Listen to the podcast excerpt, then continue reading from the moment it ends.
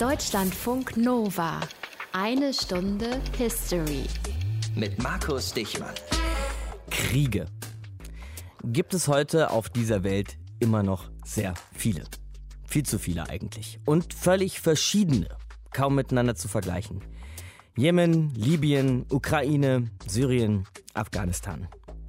Was diese Kriege aber heute alle gemeinsam haben, ist, dass überall die Großen ihre Finger im Spiel haben. Oder zumindest die, die sich für groß halten. Weltmächte, Regionalmächte, Militärmächte, wie auch immer ihr wollt.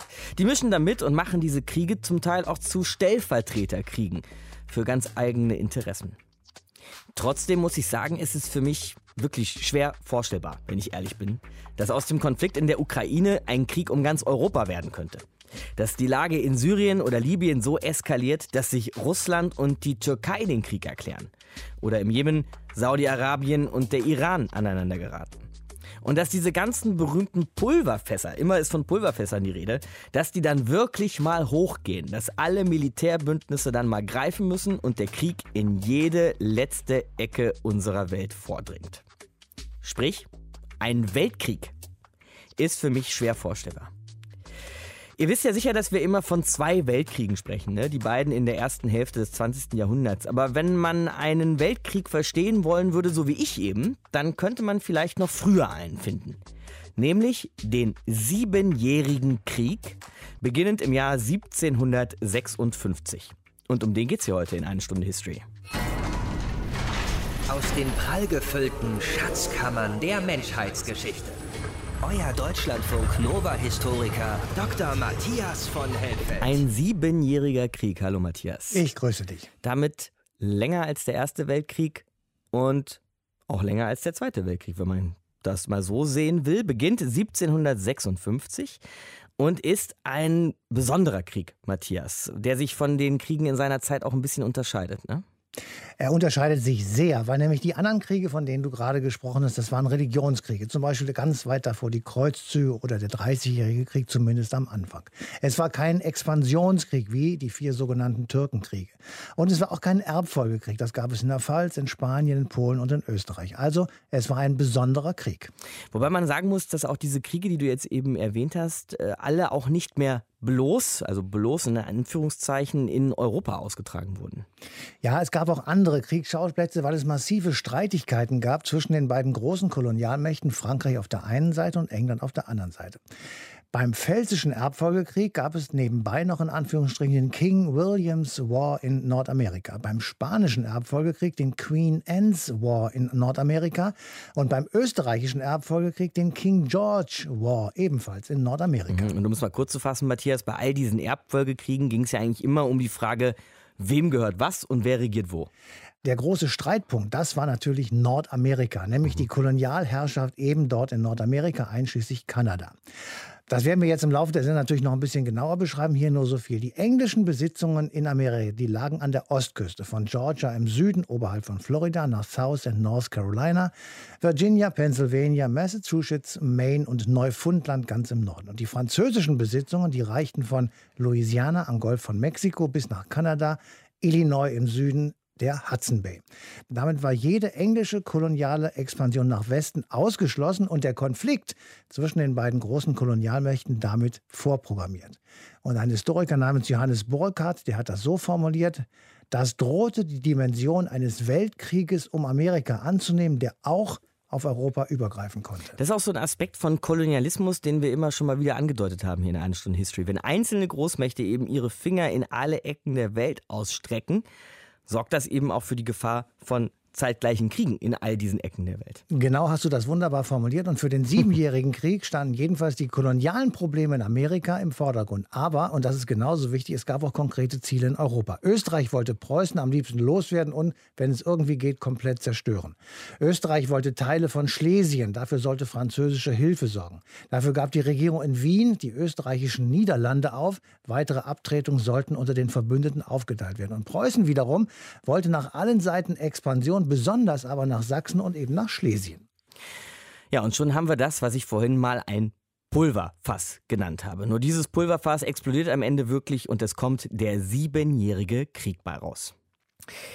Und wer hat in diesem siebenjährigen Krieg gekämpft? Na, unter anderem Preußen. Das haben wir heute schon gelernt hier in einer Stunde History. Und Preußen wurde zu diesem Zeitpunkt regiert von keinem geringeren als Friedrich dem Großen. Friedrich II., großer Name der preußischen Geschichte.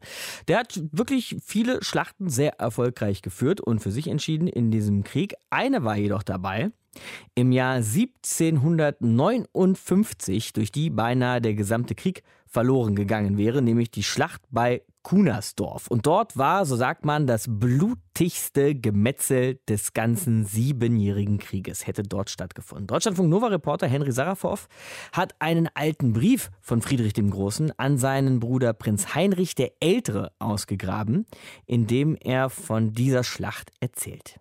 Hochwohlgeborener Prinz Heinrich. Lassen Sie mich Ihnen von meiner schlimmsten Niederlage erzählen.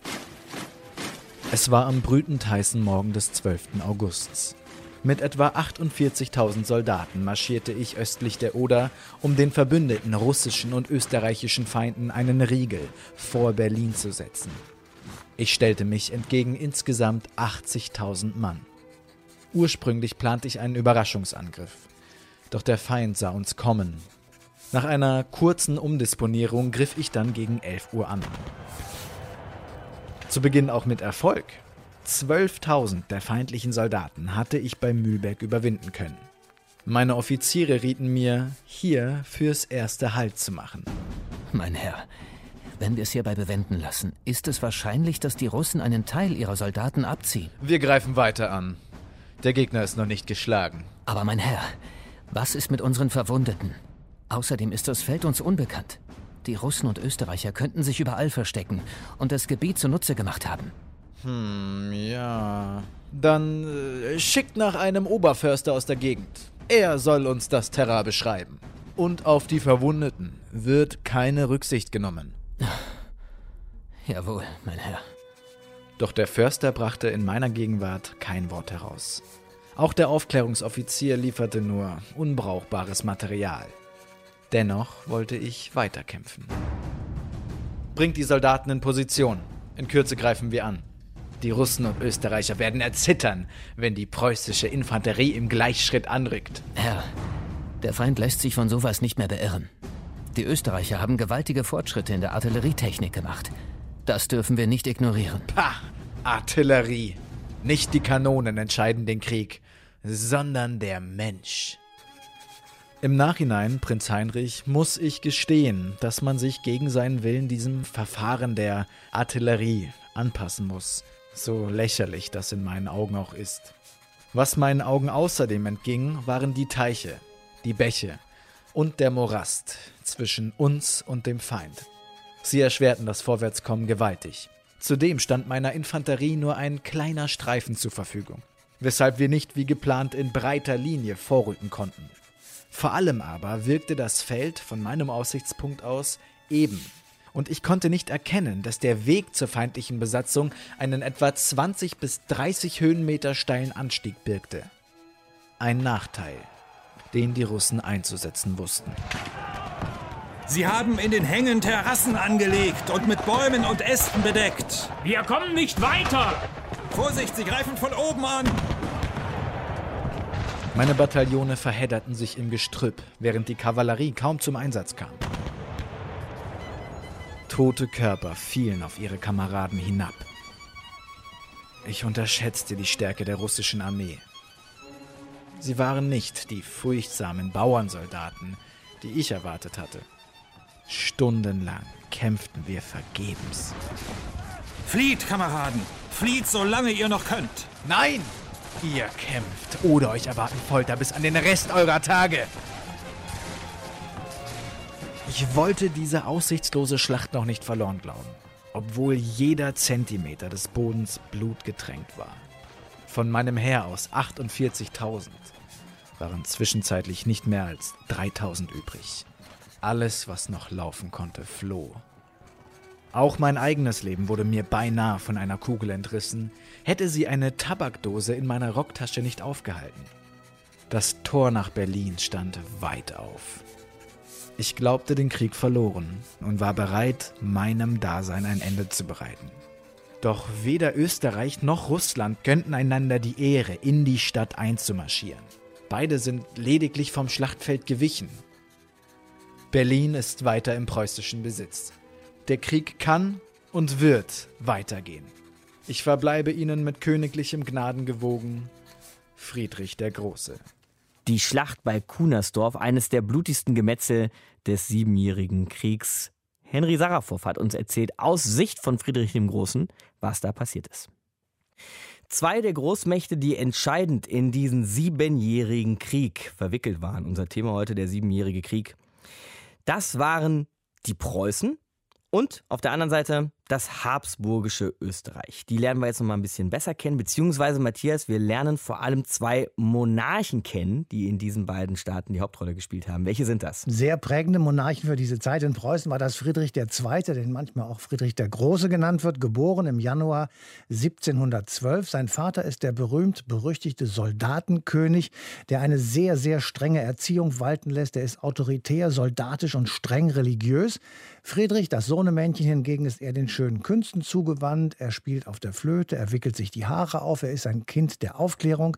Für einige Zeit ein enger Freund von Voltaire und er ist umgeben von einem rein männlichen Hofstaat, weil er eher der Männerwelt zugeneigt ist als den Frauen. Als König allerdings ist er ein Reformer. Er schafft zum Beispiel die Folter ab. Er ist offen für Einwanderung. Die Hugenotten kommen ins Land und viele Katholiken. Und er prägt den Satz, jeder soll nach seiner Fasson selig werden. Und er ist ein Feldherr, ein absoluter Feldherr, wenn auch nicht der beste in Preußen, aber immerhin. Und er führt insgesamt drei schlesische Kriege. Die andere Hauptperson im 18. Jahrhundert lebt eine ganze Ecke entfernt, deutlich weiter südlich, in Wien unter ganz anderen Umständen, nämlich Maria Theresia, die Erzherzogin von Österreich und Königin von Ungarn. Sie wird etwas später geboren, 1717. Ihr Bruder Leopold Johann, der stirbt sehr früh und sie ist die älteste von drei Töchtern des Königs Karls VI. Die österreichische Erbfolge, die kennt nur Söhne. 1713 erlässt Karl VI. deswegen die sogenannte pragmatische Sanktion. Und nach dieser pragmatischen Sanktion könnte auch die älteste Tochter ihm nachfolgen. Aber nachdem Karl gestorben war, beginnt der österreichische Erbfolgekrieg, weil nämlich diese pragmatische Sanktion von den Nachbarn nicht anerkannt wird. So viel zum Thema Emanzipation im 18. Jahrhundert. Ja, noch nicht so richtig weit her war es damit, aber immerhin. Schlesien geht dann für Österreich an Preußen verloren. Der Ehemann von Maria Theresia, Franz Stephan, wird im Nachgang dieses Krieges zum Kaiser des Heiligen Römischen Reiches deutscher Nation gekrönt, also der Ehemann. Aber Maria Theresia, die führt im Hintergrund die Geschäfte und sie ist gleichzeitig auch noch Mutter von 16 Kindern. Wow. Also zwei sehr starke Persönlichkeiten stehen sich gegenüber und sie sind sich echt nicht grün. Maria Theresia in Wien und der preußische König Friedrich II. Von den beiden hat uns Matthias eben erzählt. Also reden wir nochmal über den alten Fritz. Friedrich II. von Preußen, auch bekannt als Friedrich der Große. Den haben wir schon mal vor einer ganzen Weile hier kennengelernt in einer Stunde History, als wir über die Gründung und den Aufstieg vor allem von Preußen gesprochen haben. Aber im Zusammenhang heute mit dem Siebenjährigen Krieg lohnt es sich definitiv noch einmal diesen Mann genauer anzuschauen. Deshalb sprechen wir mit Jürgen Luh, der unter anderem auch eine Biografie über Friedrich II geschrieben hat. Hallo, Herr Luh. Hallo, grüße Sie. Der Spitzname der alte Fritz. Das klingt ja so ein bisschen, ich sag mal, knuffig, Herr Lu, ein bisschen verniedlichend auf jeden Fall. Wird aber, wie ich finde, diesem Friedrich II nicht ganz gerecht, denn er war ja nun kein Kind von Traurigkeit. Was würden Sie so sagen nach Ihren ganzen Recherchen? Was war das für ein Mensch, Friedrich II.? Ja, erstmal würde ich Ihnen zustimmen. Der alte Fritz ist auch ein Ausdruck, den ich, glaube ich, nie verwendet habe, nie verwenden würde, okay. weil das tatsächlich eine Verniedlichung ist und ihm insofern nicht gerecht wird, als er ja eine ganze Lebensgeschichte hinter sich hat und man nicht ihn vom Ende her sehen darf. Mhm. Der Name ist so am Ende entstanden, als er vielleicht so ein Elder Statesman geworden war? Oder wo kommt der her? Elder Statesman, man kennt das natürlich viel von den Bildern der Zeit. Da ist dann nachher Daniel Kolowiecki ganz wichtig, der einen alten Mann mit Stockhunden vor Sanssouci auch mal in einem ja fast Rollstuhl sitzend mhm. äh, dargestellt hat, so dass man denkt, okay, ein alter Mann, der hat es geschafft, hat viel hinter sich gebracht, hat ja. viel auf seine Schultern geladen und deshalb der alte Fritz. Und es hat natürlich etwas Freundliches und etwas Empathisches und auch insgesamt etwas zu ihm Aufschauendes, muss mhm. man sagen, was die spätere Zeit ihm dann angedichtet hat. Aber was? zu Ihrer Frage kurz zurück. Ja, genau. Was ist er für eine Persönlichkeit? Mhm. Ich würde ja immer sagen, aus der Beschäftigung heraus mit ihm, er ist eine spannende und interessante Persönlichkeit, mhm. für mich, vielleicht auch für die Forschung. Und er ist, wenn man das jetzt auf seinen Charakter übertragen möchte, die Frage, sicherlich ein schwieriger Charakter gewesen. Kein einfacher jedenfalls. Er ist ein Mensch gewesen, der wusste, was er wollte. Er hat sich selbst sehr stark in Szene gesetzt oder inszeniert, wie man heute modern sagt. Und er ist dann jemand, der vieles erreicht hat und versucht hat, in meinen Augen am Ende das, was er erreicht hat, unter allen Umständen festzuhalten. Und das macht ihn, glaube ich, als Persönlichkeit aus. Er wollte groß werden, er wollte Ruhm auf seine Schultern laden mhm. auch ruhmreich in die Geschichte eingehen, hat darauf hingearbeitet. Hat sich selbst auch den Namen gegeben, Friedrich der Große? Friedrich hat sich, ja sagen wir, den Namen zuschreiben lassen. Wenn man sich das anguckt, wie es zu dem Großen kam, haben wir ja alte Interpretationen, der Mantel der Geschichte weht irgendwie im Winde und dann umfängt er eine Persönlichkeit und die wird dann der Große. Ganz so einfach ist es natürlich nicht. Und bei Friedrich schon gar nicht. Ja. Als der 1745 aus dem Krieg zurückkam, dem Schlesischen, gab es eben einen geplanten Einzug des Königs in seine Hauptstadt nach Berlin. Und alles war genau vorbereitet und es gibt zwei Berichte darüber.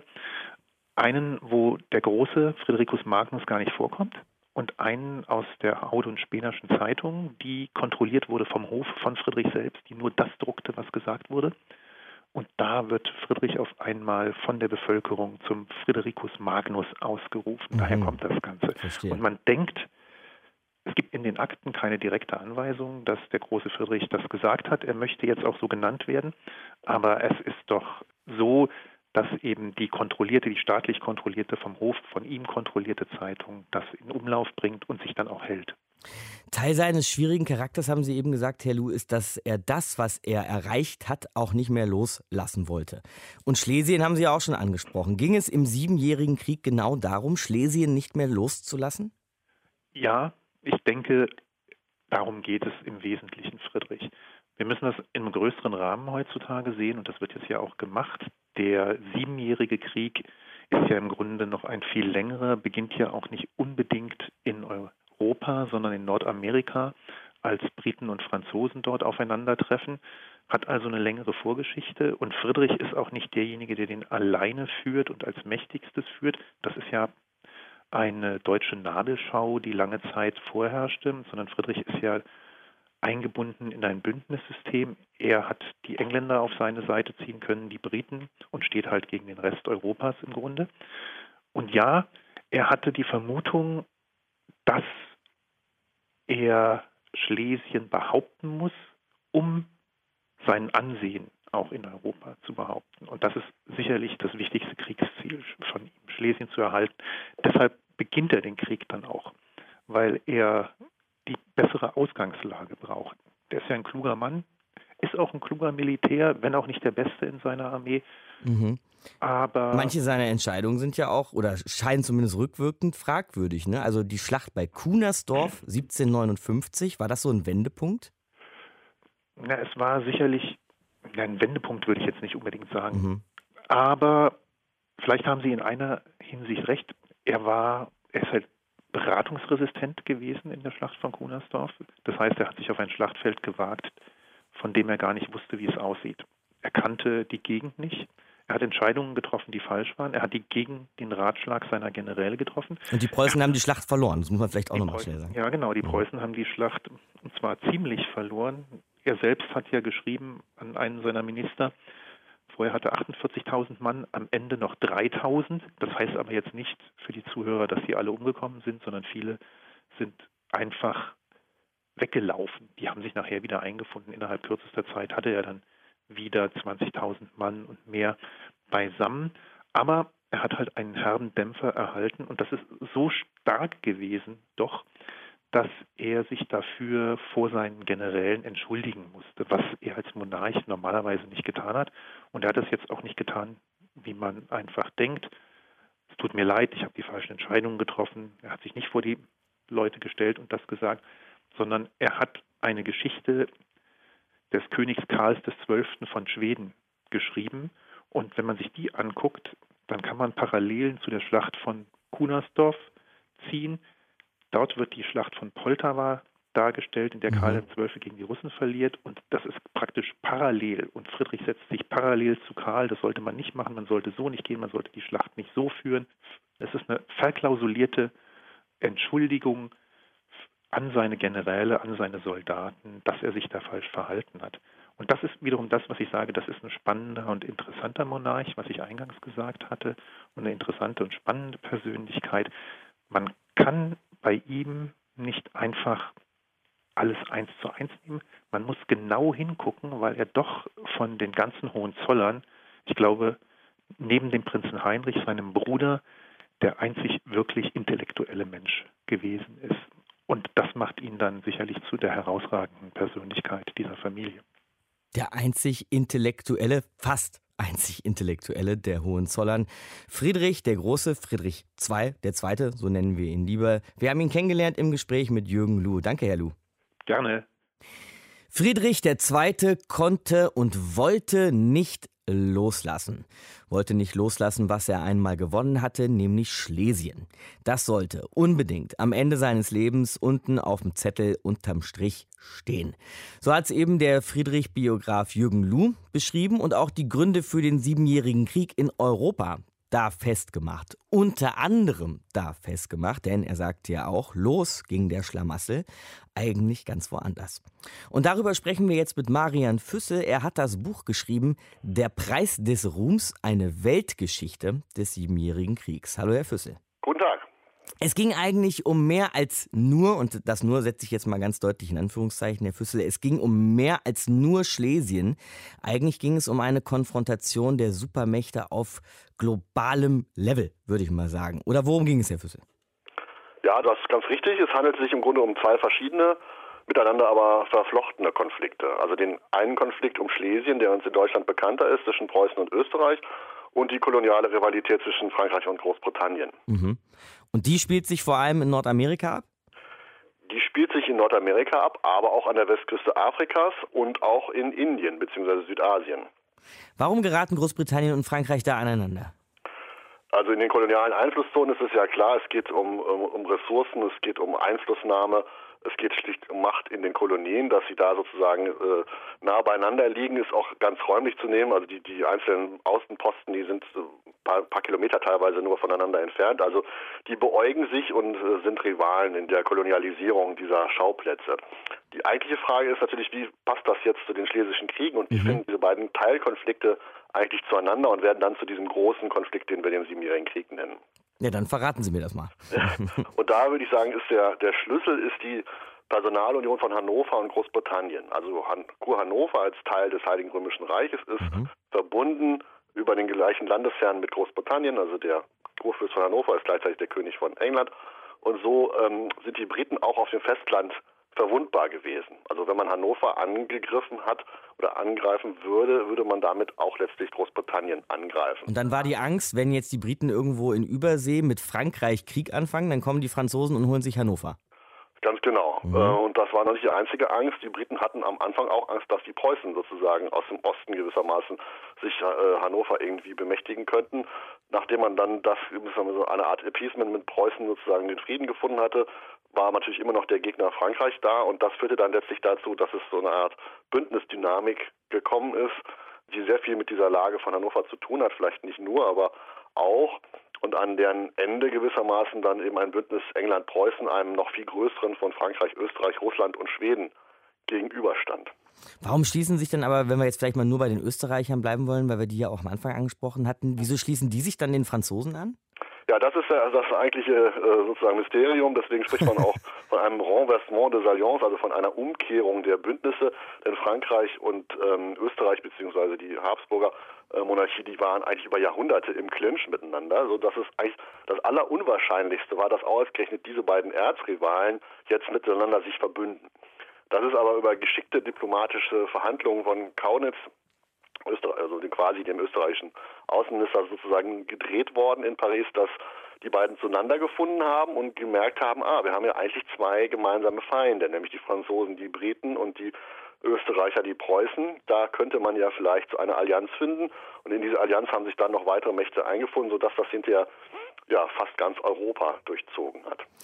Wenn man sich überlegt, Herr Füssel, dass es damals noch keine Flugzeugträger gab ne? und auch keine Militärmaschinen, um Truppen mal irgendwie schnell von A nach B zu kriegen. Wie konnte man denn überhaupt so einen Krieg leisten? Also an zwei Fronten ja wahrscheinlich nicht. War das der Grund für diese ganzen Bündnisse oder dieses Bündnissystem? Also die Kriegsführung im 18. Jahrhundert haben wir uns tatsächlich sehr anders vorzustellen als in der Moderne. Da gibt es keine Fronten, so wie im Ersten oder Zweiten Weltkrieg, eine Ostfront oder eine Westfront.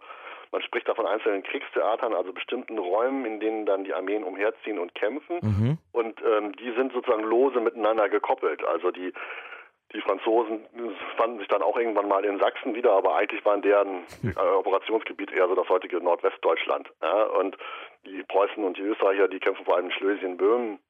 Dann kommen aber teilweise auch wieder die Russen rein. Also diese einzelnen Kriegstheater, die überlappen sich gewissermaßen und das führt dann zu so einer Art Flächenbrand. Berlin zum Beispiel ja, wird zweimal eingenommen von Österreichern und, und auch Russen. Oh. Und das hat überhaupt keine Konsequenzen. Wenn Sie sich das jetzt vorstellen, im Zweiten Weltkrieg, die Rote Armee steht in Berlin, dann ist eigentlich Feierabend, ja. ja mehr oder weniger.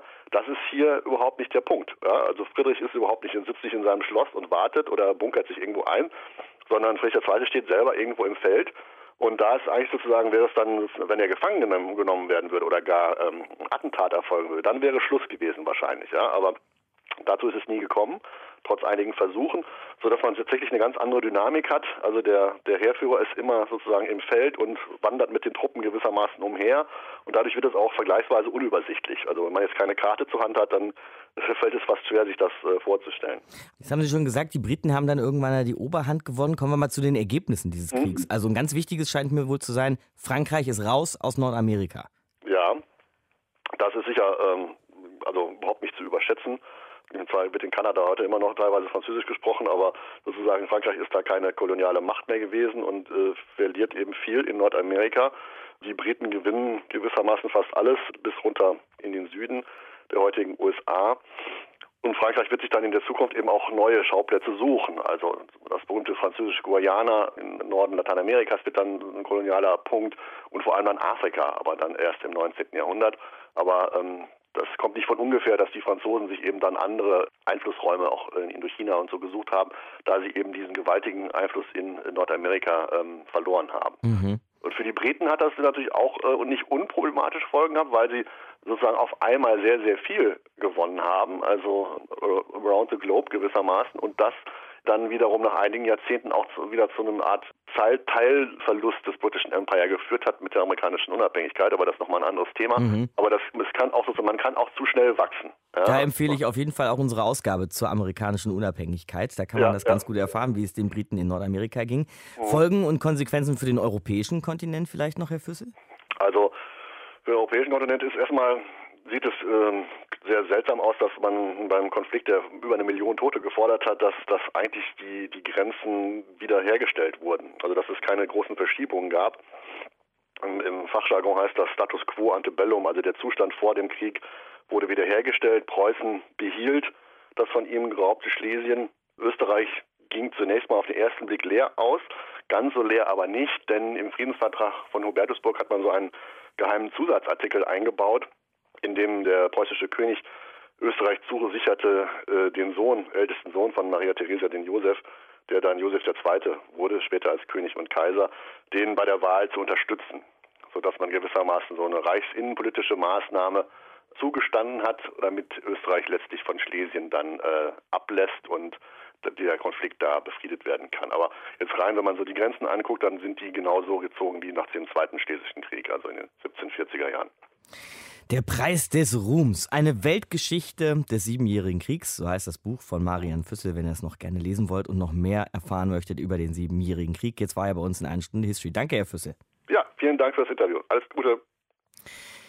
Gehen wir es nochmal durch, Matthias. Siebenjähriger Krieg, Weltkrieg, sagen manche. Wo wurde überall gekämpft? Also an sehr vielen Stellen gleichzeitig. Es ist ein Zeichen für Globalisierung von Konflikten und das hat etwas mit Kolonialismus zu tun. Also die Folgen dieser Art Politik zu machen sind wirklich weltweit. Kolonialmächte, die waren jederzeit und überall, wo sie Kolonien hatten, angreifbar. Das macht eine neue Dimension aus.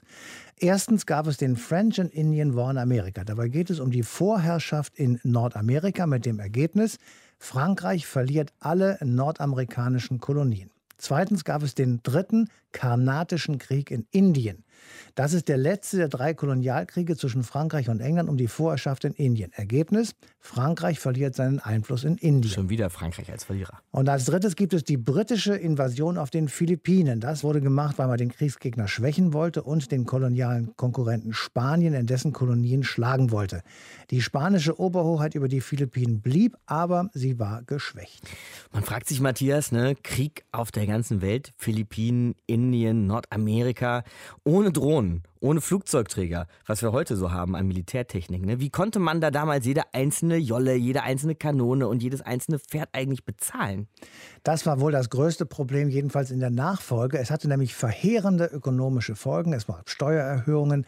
In Frankreich wurden die Adelspensionen gekürzt. Gold und Silber musste eingeschmolzen werden. 1759 heißt es jedenfalls, war Frankreich praktisch insolvent.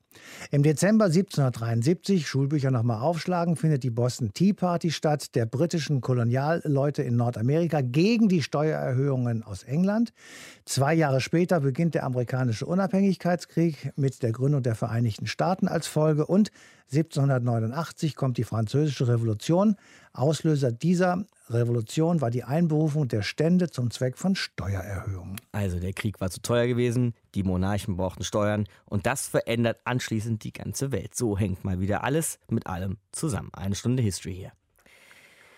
Was ich jetzt aber zum Ende der Sendung noch gerne wissen möchte, was wir dringend noch klären sollten, ist, ob er denn nun wirklich ein Weltkrieg war dieser siebenjährige Krieg. Kann man das guten Gewissens behaupten, diesen siebenjährigen Krieg da in eine Reihe mit anderen Weltkriegen, den zwei großen Weltkriegen zu stellen? Und deshalb gehen wir ihn nochmal von Ursache bis Wirkung durch. Und zwar mit Historiker Klaus-Jürgen Bremm. Er hat das Buch geschrieben, Preußen bewegt die Welt, der siebenjährige Krieg. Hallo, Herr Bremm. Ja, ich grüße Sie, Herr Wichmann.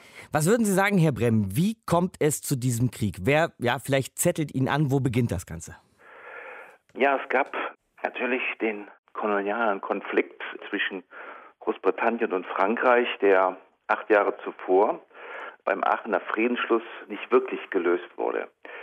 Und dieser koloniale Konflikt, der konzentrierte sich im Wesentlichen auf das Ohio-Tal äh, südlich der Großen Seen. Das war sozusagen ein Schlüsselgelände für den Besitz äh, des nordamerikanischen Kontinents. Mhm. Und der dort eskalierende Konflikt, der kam dann wieder zurück nach Europa, wo ja die Konflikte, die vorangegangenen Konflikte nicht wirklich gelöst waren. Ich denke da insbesondere an den Raub oder die Besetzung oder die Eroberung Schlesiens, je nachdem, welchen Standpunkt man da einnehmen will. Ja. Und die Österreicher hatten zwar beim Aachener Frieden offiziell Preußen den Besitz von Schlesien und der Grafschaft Graz bestätigt, aber insgeheim gingen natürlich diplomatische Bemühungen weiter, eine Allianz gegen Preußen zu schmieden. Die waren aber Mitte der 1750er Jahre noch nicht weit gediehen.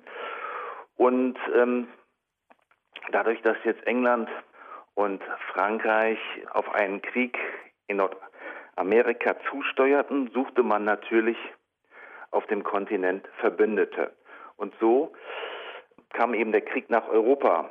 Und insofern kann man auch sagen, dass es ein Weltkrieg war, denn alle anderen europäischen Kriege vorher waren ja, wie der Name Erbfolgekrieg schon sagt, Kriege, die genuin europäische Ursachen hatten. Mhm, ja. Es wurde zwar auch in Übersee gekämpft, aber man kann das ohne weiteres als Nebenkriegsschauplätze abtun.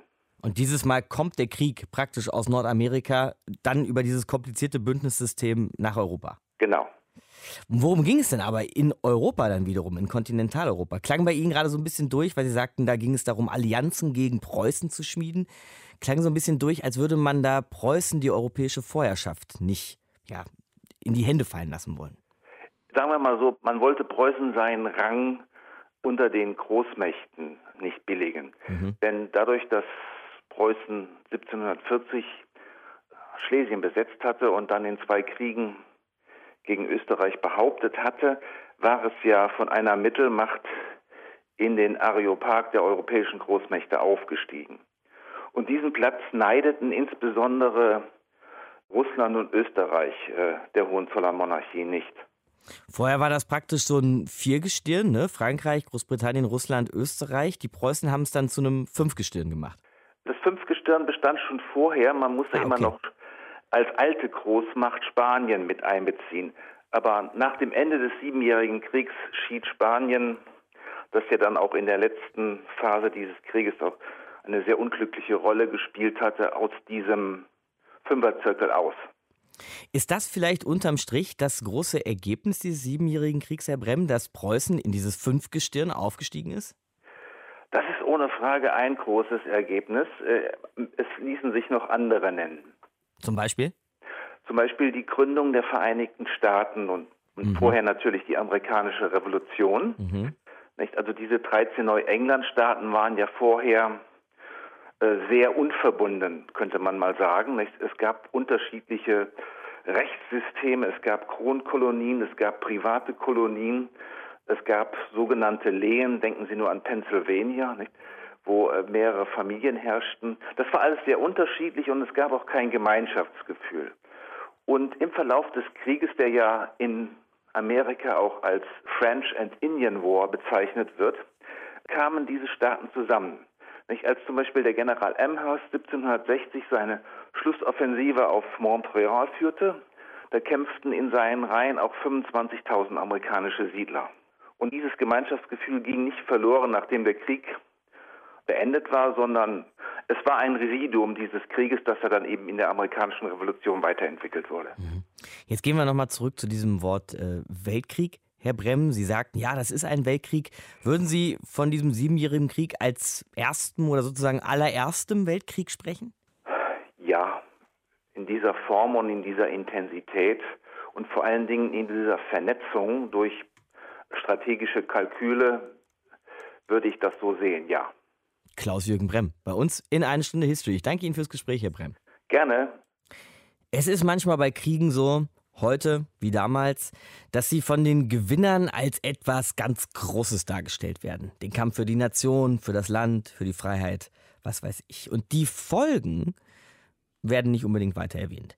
Früher war das allerdings noch viel krasser, denn wenn man sich mal so zeitgenössische Quellen, zum Beispiel eben zum Siebenjährigen Krieg, durchliest, dann wird man da wenig finden. Matthias, von den gesellschaftlichen und auch von den menschlichen Folgen dieses Kriegs.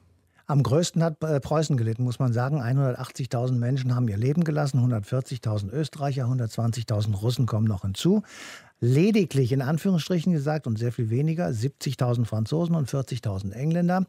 Als Ergebnis dieser vielen Tausenden, Abertausenden, Hunderttausenden von Toten haben wir heute schon festgestellt, hat sich aber das Kräfteverhältnis in Europa zwischen den Großmächten deutlich verändert. Ja, Frankreich hat, das kann man wohl so unter dem Strich sagen, an Bedeutung verloren. In Amerika und auf den Philippinen sind Unabhängigkeitsbewegungen gestärkt, manchmal auch sogar entstanden. Die beiden großen Kolonialmächte lassen Federn. Frankreich mit der französischen Revolution 1789, England mit der amerikanischen Unabhängigkeitserklärung, die dazu führt, dass eben Amerika von England abfällt. Und die Globalisierung von Konflikten ist eine Folge. Weltweit vernetzte Interessen vernetzen eben auch Konflikte oder sogar auch Kriege. Und nach dieser Ausgabe heute und der weltweiten Vernetzung im 18. Jahrhundert wird uns wohl auch unser Thema nächste Woche vielleicht in einem bisschen anderen Licht erscheinen. Denn wir sind nächste Woche ungefähr in der gleichen Zeit unterwegs. Nächste Woche geht es dann um die Schlacht bei Culloden. Das war eine Stunde History für diese Woche. Danke dir, Matthias, und mein Name ist Markus Dichmann. Macht's gut, ciao. Deutschlandfunk Nova. Eine Stunde History. Jeden Montag um 20 Uhr. Mehr auf deutschlandfunknova.de.